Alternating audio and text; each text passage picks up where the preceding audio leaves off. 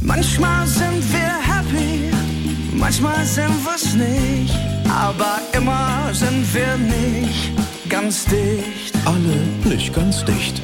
In der Kuroase. Und äh, wie sind Sie heute da?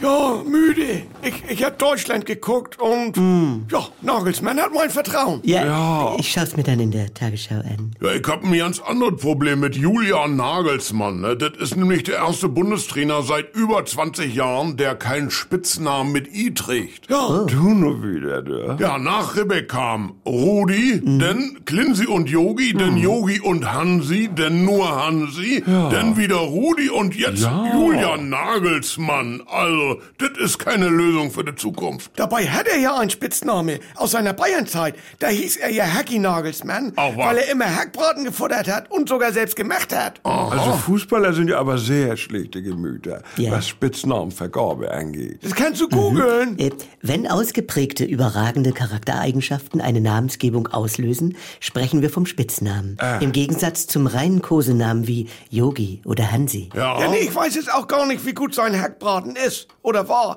weil er heißt ja nicht mehr so, weil er mittlerweile Vegetarier ist und möchte das nicht. Was?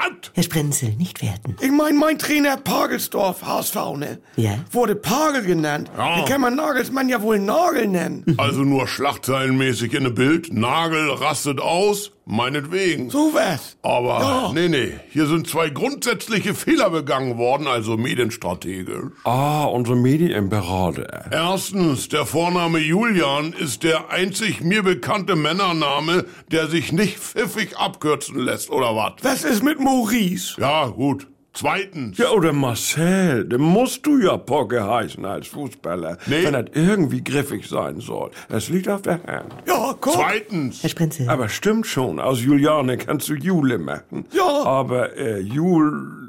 Ja. Nee, äh, ich verstehe auch die Eltern nicht. Herr zweitens, Sprenzel. wenn du die Medienerfahrung hast, wie Bayern München, Ja. dann benennst einen Trainer in der heutigen woken Medienwelt nicht nach Hackbraten. Er muss doch aber nur sagen, er heißt Hacky wegen Hackentrick oder weil er einen in der Hacke haut oder Oh. wie sagt man. Wieso heißt Hacky Wimmer denn Hacky Wimmer? Doch nicht wegen Hackbraten, Das- denk ich Weiß mir. Ja, und, und da schlage ich vor, dass wir dieses Thema in unseren Themenspeicher aufnehmen und ein anderes Mal. Ja, jetzt habe ich Bock auf Hackbraten. Was gibt es heute, Frau Doktor? Herr Sprenzel. Können wir da was machen? Böde. Die Kuroase.